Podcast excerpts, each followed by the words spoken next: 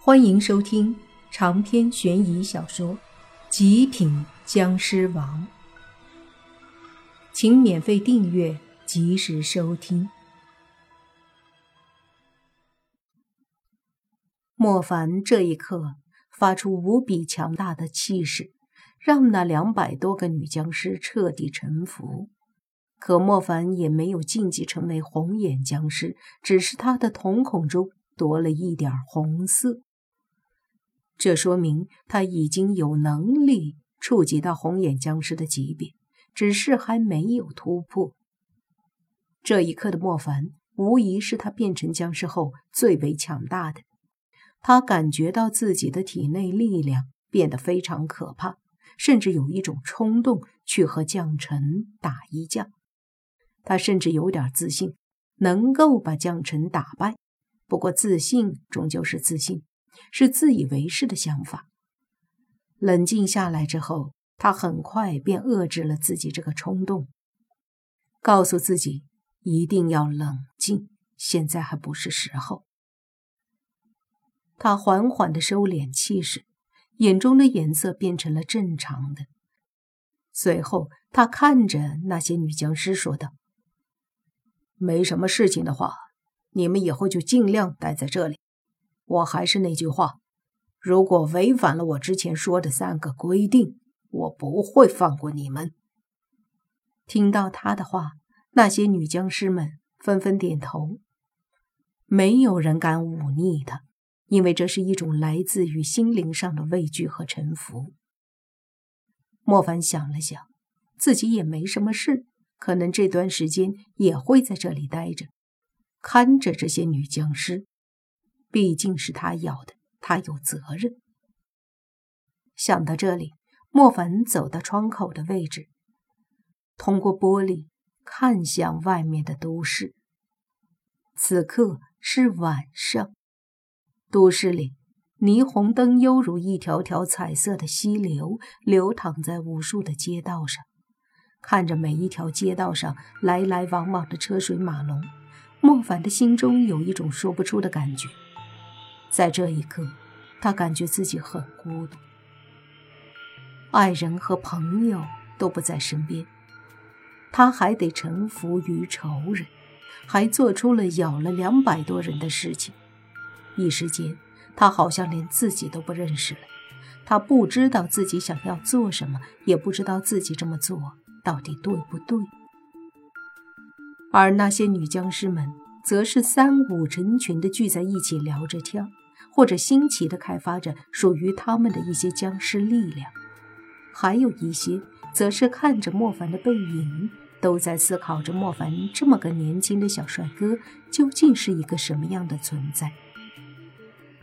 在窗户前站了很久，莫凡觉得有些事情光靠他自己未必能够成功，于是他摸出了手机，想了想，开了机。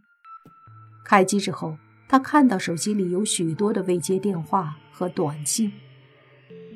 这些电话大都是洛言和泥巴还有吴昕他们打的，除此之外，便是一些江家和林家的电话。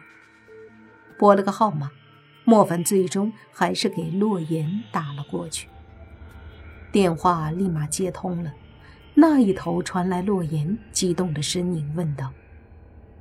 不凡，你终于给我打电话了，你在哪里？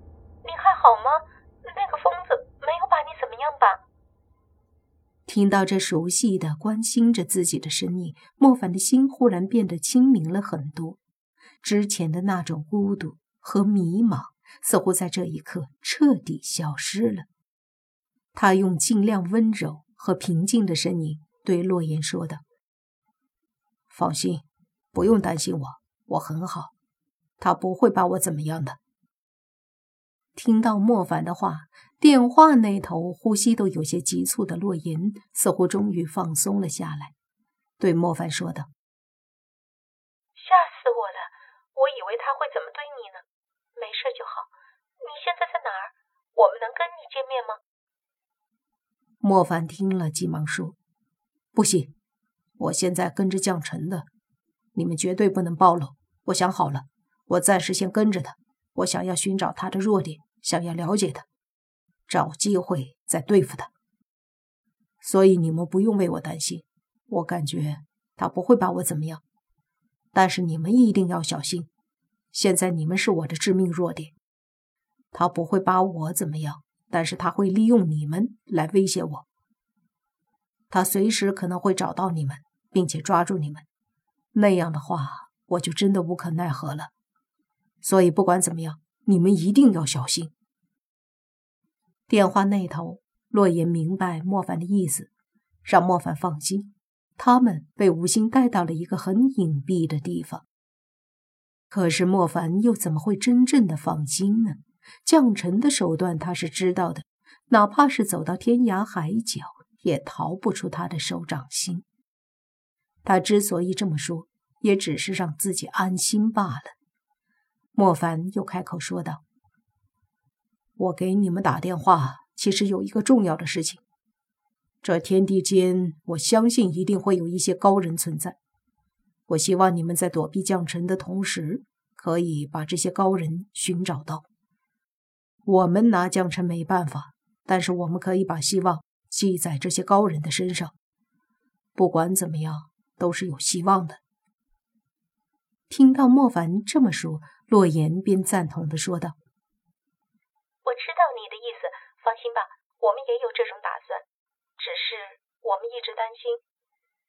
现在知道你没事了，我们也就放心了。”紧接着，洛言似乎想起了什么，便问莫凡：“对了，那天晚上轩轩到底怎么了？他没事吧？”莫凡的身体一震，一股伤感涌上心头，随即他深呼吸一口气，把这种悲伤压了下去，才颤抖着声音开口说道：“轩轩，他被蒋晨杀了。”说出这句话的时候，莫凡好似顶着无比巨大的压力，喉咙中哽咽着，差点没发出声音。但是他还是说出来了。说出来后，电话那头安静了。莫凡听到了洛言轻声的哭泣声，这时莫凡的心头更难受。洛言，不要这样，我知道你很难过，可是我看着他在我面前死去，相信我，我会为他报仇的。但在这之前，你们必须小心，轩轩便是前车之鉴。他的死会让我们感到无比的伤心，可同样，如果你们落在将臣的手里，他用你们的生命来威胁我的话，我会更难过。所以你们一定要小心，不要让我面临这种痛苦。洛言哭着答应莫凡，告诉莫凡，他们一定不会落入将臣的手里。这并不是害怕死亡，而是心疼活着的人。